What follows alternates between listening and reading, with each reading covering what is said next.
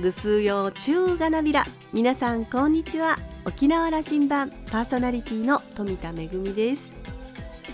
今月22日までとされていた沖縄県の緊急事態宣言再延長ということになりました。え実は私演出作の舞台公演を来月控えていたんですけれども今のままではお稽古も公演も厳しいのではないかということでスタッフやキャストと相談をして年末に延期することにしました。さまざまなお仕事でも影響が出ているのではないかと思います。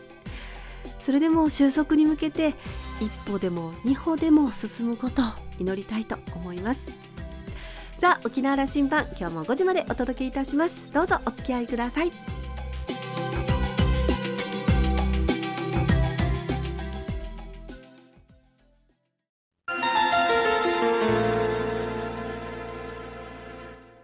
那覇空港のどこかにあると噂のコーラルラウンジ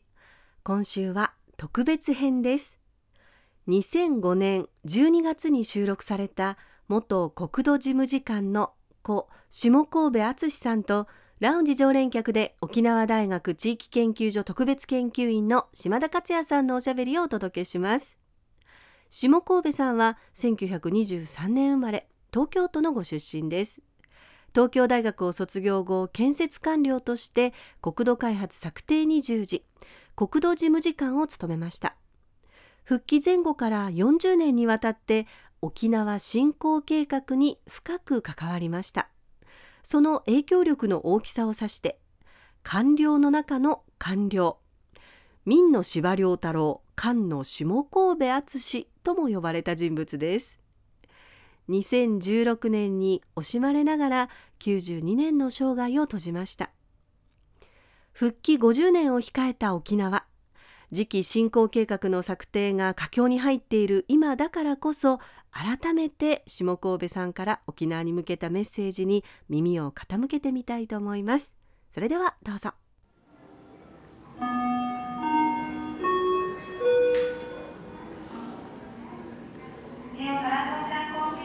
下神戸先生沖縄との関わりはもう何年になりますか？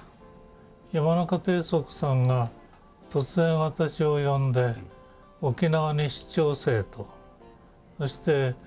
琉球がアメリカとその相談の結果復帰することになりそうだから復帰の時に備えて今後の琉球どうしたらいいかっていうことを勉強してこいと。そして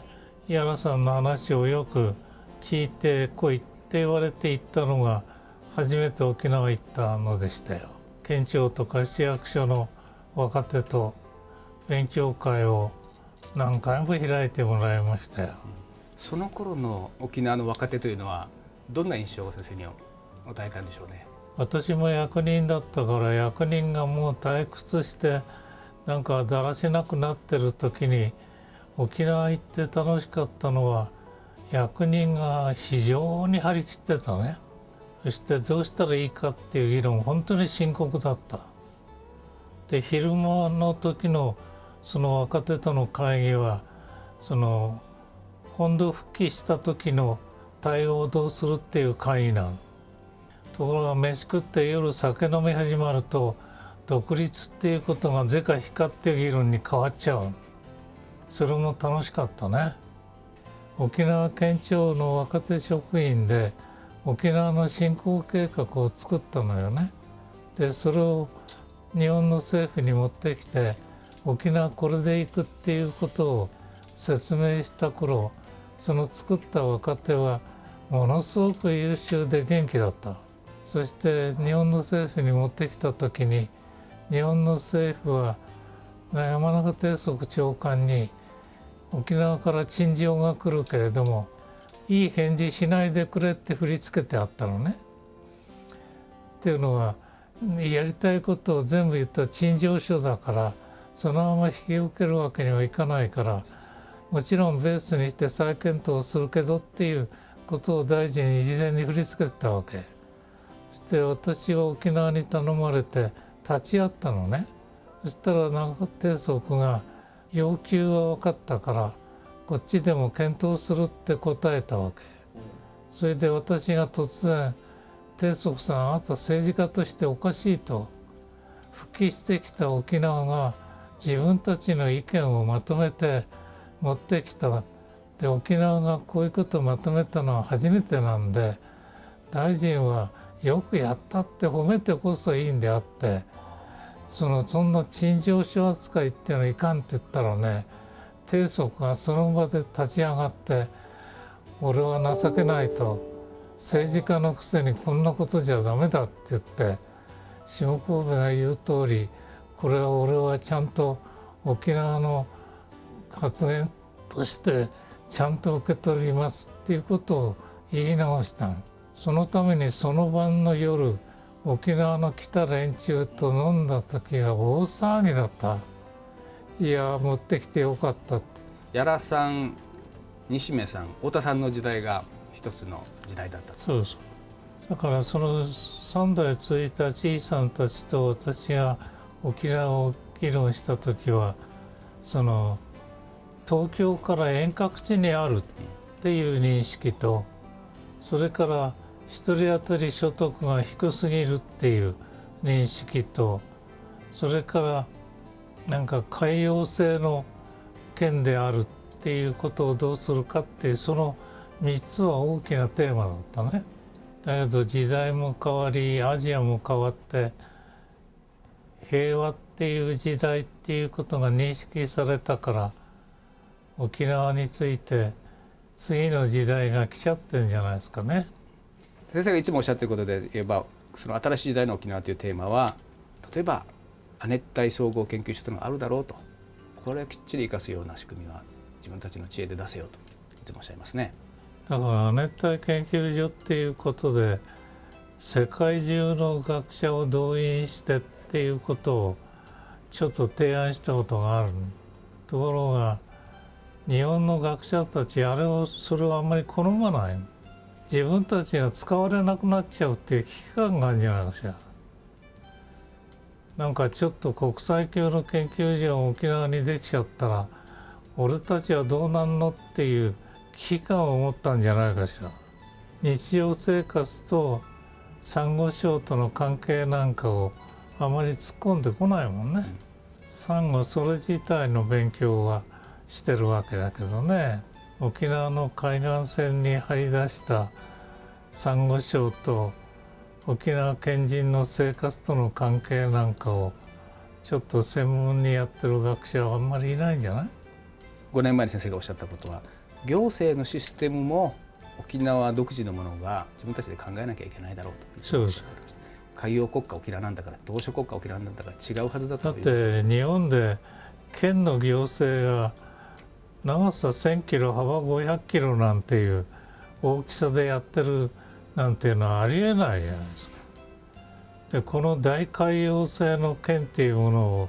行政がどう扱うかっていう議論がろくろくできてないのね。だから私は県庁を那覇じゃなくて普天間へ移せと。で普天間でもってヘリポート基地を使って全県をヘリポートで行政を管理するっていうことを開発しろって言ったんだけどもダメだったね。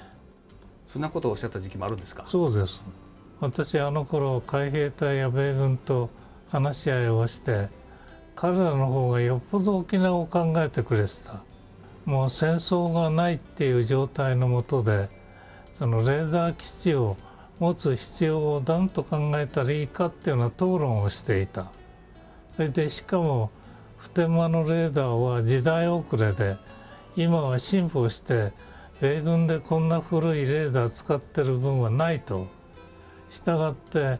普天間から引っ越して小規模でも非常に技術の進んだレーダーを作りたいと。でしかもそのレーダーはその平和っていう前提で需要を考え直したいなんてまで言ってたのね。だから私も大賛成で沖縄がアジアの情報拠点っていう大航海時代に戻ってそうなるからその時に3,000キロ圏の情報センターになって東京はそれに隷属するっていうことがいいなんていうことまで言ってたわけ。15世紀や14世紀はそれと似たようなことしてたという似たっていうよりそうなってたわけ。だからヨーロッパにしたらアジアに植民地作る時には琉球へ来てアジアの情報を集めなきゃできなかった。だから沖縄だけは植民地にするっていうことではなくてアジアを植民地化するヨーロッパの先進諸国がみんな情報拠点として使ったわけ。でその時期がまた来たって言ってるわけ。これは我々沖縄人はそのことをあの耳障りのいいことというかこの自分たちにとって非常に誇れることとしてあの聞いて知ってはいますけども先生がそのことをおっしゃるというのは我々びっくりする話なんですが本当にそう思ってもいいんですか？いや誇りに思っちゃおかしいの、ただ地理的に良かったし、うん。どこにも属してないから使っただけ。何も沖縄県人が政策的意図的にそうやってんじゃないの。それは今でも同じなんだけどね。そういうことをもう一回促せるような仕組みを作りていればまたそうなる可能性あるということですね。いや促す力の人は沖縄にいないんだから、なるよりなんのを見てるわけ。そしてどんな人がどういう形で入ってくるかを慎重に見守っていればいいわけ。アメリカとの付き合いですけどもね沖縄からすればアメリカとの付き合いというのはこう基地との付き合いなんですけどもね。30年かかってこれだけ変わったということの意味がまた変わってるんだということを先生おっしゃいました。それは変わってるじゃないですかね。アメリカと中国っていうのはもう沖縄に最前線を置くなんていう思想はゼロですよ。どんどん中国と直接的な交流に入ってますからね。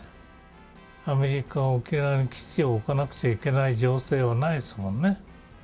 今のその再編案でも普天間が北の方に寄ると。そうするとその沖縄の南半分の分の基地はほとんども返すと。返すっていう方針は相当前から決まってんじゃないかしら。でも沖縄県人が返してもらったら困るんじゃないかしら。だから米軍は弱ってんじゃないかしら。ね基地が帰ってきたのがうまく利用されてんのがないでしょう。あれは本当に残念ね。基地を追い出そうって言ってんのに帰ってきたら使いようがないっていうのはちょっとまずいよね。この那覇の港でさえそうだもんね。那覇の港など帰ったら先生何をしいやだから何するかっていうことが議論になんなきゃおかしいと思うけどもなんだか帰ってきた基地がみんななんだか利用が不明確な状態ね。でただ変な話でいいのはその土地を元地主に返すべきなんていう意見が出てくると助かるのね。元地主の土地を確定するのに30年はかかるから30年返すということでやってればそれで済んじゃうなんていういい加減な話にもなるわけ。ということはその帰ってくる本当に返すんだったらそういうことをきちっと議論してるかという意味ですね。したんだよね。しても結論が出ないんだよ。いや結論まで出さないといけないですね。そう返してほしいとも思うしだけどそんなこと言ったら大変だっていうことも分かってるしそこでおしまいになっちゃってんのね。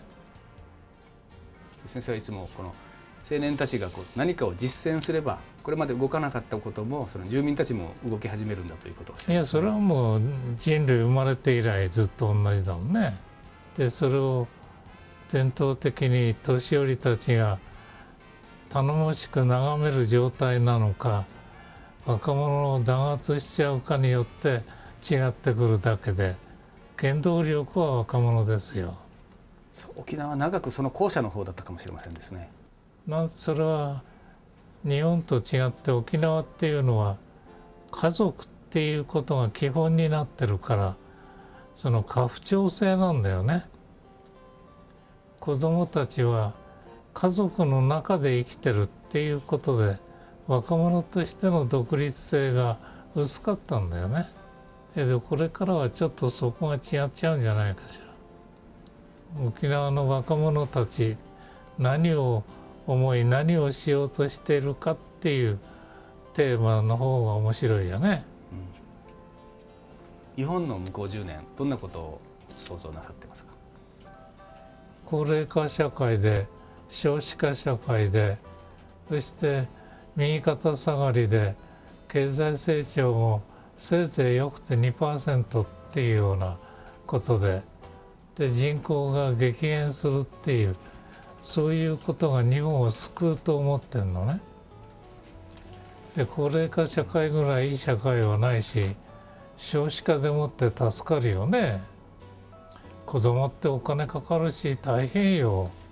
それが減ったらとてもいいんじゃない？だから日本人が7,000万まで減るっていうようなそして徳川時代の4,000万にまた戻っていくっていうことになると20世紀だけが異常な人口繁殖の時代だったっていう歴史になっていくんじゃない？そして日本列島3,000万か4,000万ぐらいの楽しい自然環境と共生できる国になるっていうこと楽しみね。私は死んでるから天国からそれを眺めてやっぱりとかって言ってればいいんじゃないかしら。これ本当にそうな、うん、あの役所はつまり今起きてることを全て危機というふうに言ってあのいろんな新しいことをやろう。今危機だと言われてるのはまさにそれなんですけど本当は危機だって言ってるけれども、うん。少子化社会だから梅を増やせよっていうのを政治にする可能性ある？ほっといてくれってみんなに言われるだけじゃない？だから少子化問題っていうのは梅を増やせよっていう明治政府ならばわかるけれども少子化の動向を見守ってるだけなんじゃない？うん多分言われるとますます嫌になるかもしれません。そうよね。だから減ってきていいんじゃない？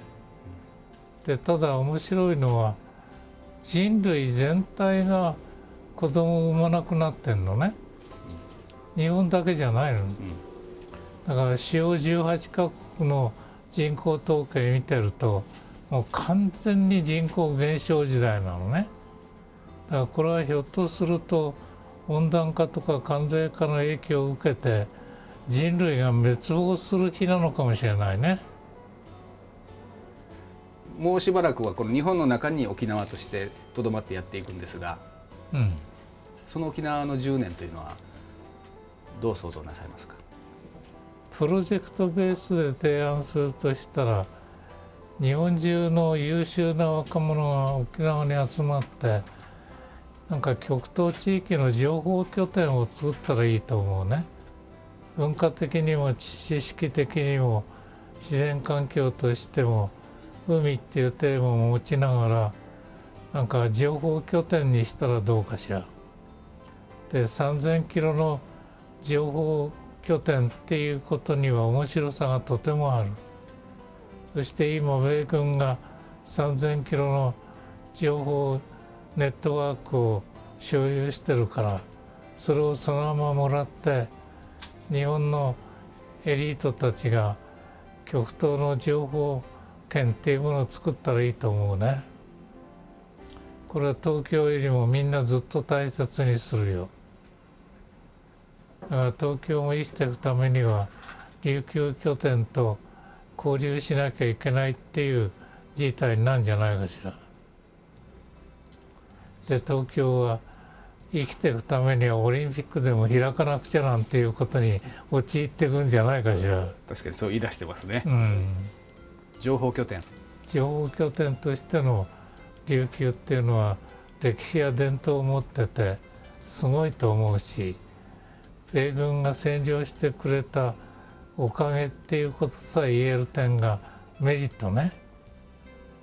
単に太平洋戦争と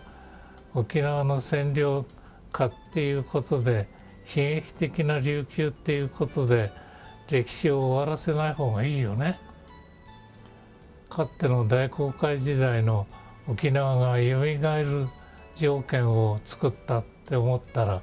これほどいいことないと思う。私なんかも東京で生まれて東京で育って東京で死んでいくなんていう田舎者みたいなものと違って琉球人っていうのはやっぱり世界に活動していく人たちなんじゃないかね。海外に流出する人も多いんじゃな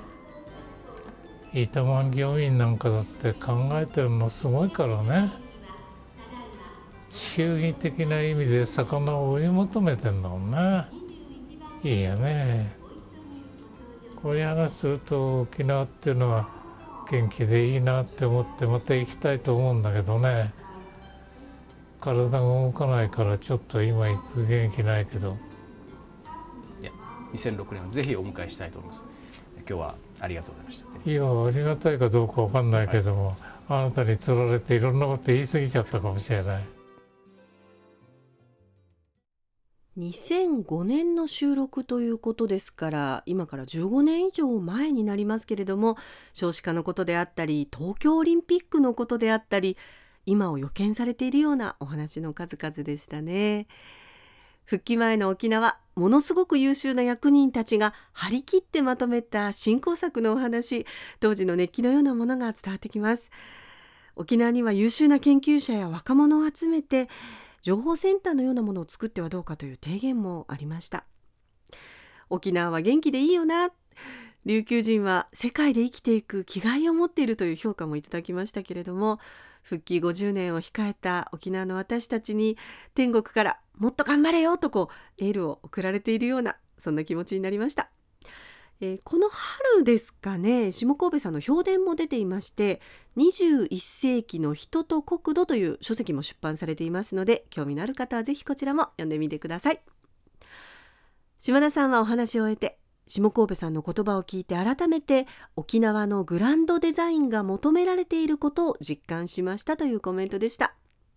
今週のコーラルラウンジは特別編。2005年12月に収録された元国土事務次官の故下神戸敦さんとラウンジ常連客で沖縄大学地域研究所特別研究員の島田克也さんのおしゃべりでした。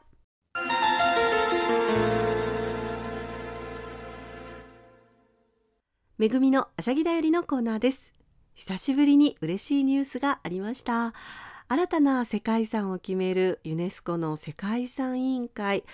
えー、今回ですねコロナ禍ということで異例のオンライン形式で審議が行われまして鹿児島県の奄美大島と徳之島そして沖縄県の沖縄本島北部と西表島にある森林などを新たに世界自然遺産に登録しました。国内の世界自然遺産これで5件目ということになります。一度登録が見送られていたということもあって今回の喜び本当に大きな喜びだったと思いますがあの各地域から聞こえてくるのはこう手放しで喜ぶというよりは、えー、まあこれからスタートだということで気を引き締めるというような声も多く聞かれますね。え例えば環境保全をどうやっていくのか、え、希少動物交通事故なども後を絶ちませんしまた野良犬や野良猫から守るにはどうしたらいいのかといった声や、え、沖縄では在沖アメリカ軍基地の返還地の環境汚染などの問題もあります。またあの各地で言われているのがオーバーツーリズムの問題ですよね、え世界遺産に登録されるとどっと観光客が押し寄せるということがこれまでもあったので、えー、まあ、今はのコロナ禍ということで観光はなかなか難しいと思いますけれどもアフターコロナ、えー、これからどうしていくのかということで、まあ、各地域が知恵を出し合って連携するというような機会にもなるかと思います。ルール作りをしっかりとして先人たちが守ってきた大切な自然遺産現代の私たちがどうやって次の世代に伝えていくのか持続可能な姿をみんなで探っていくことになります。まずは世界自然遺産登録おめでとうございます。めぐみのあしゃぎだよりのコーナーでした。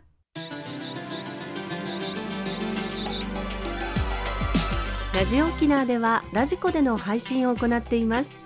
スマートフォンやパソコンでのリアルタイム聴取のほか1週間の振り返り聴取も可能です。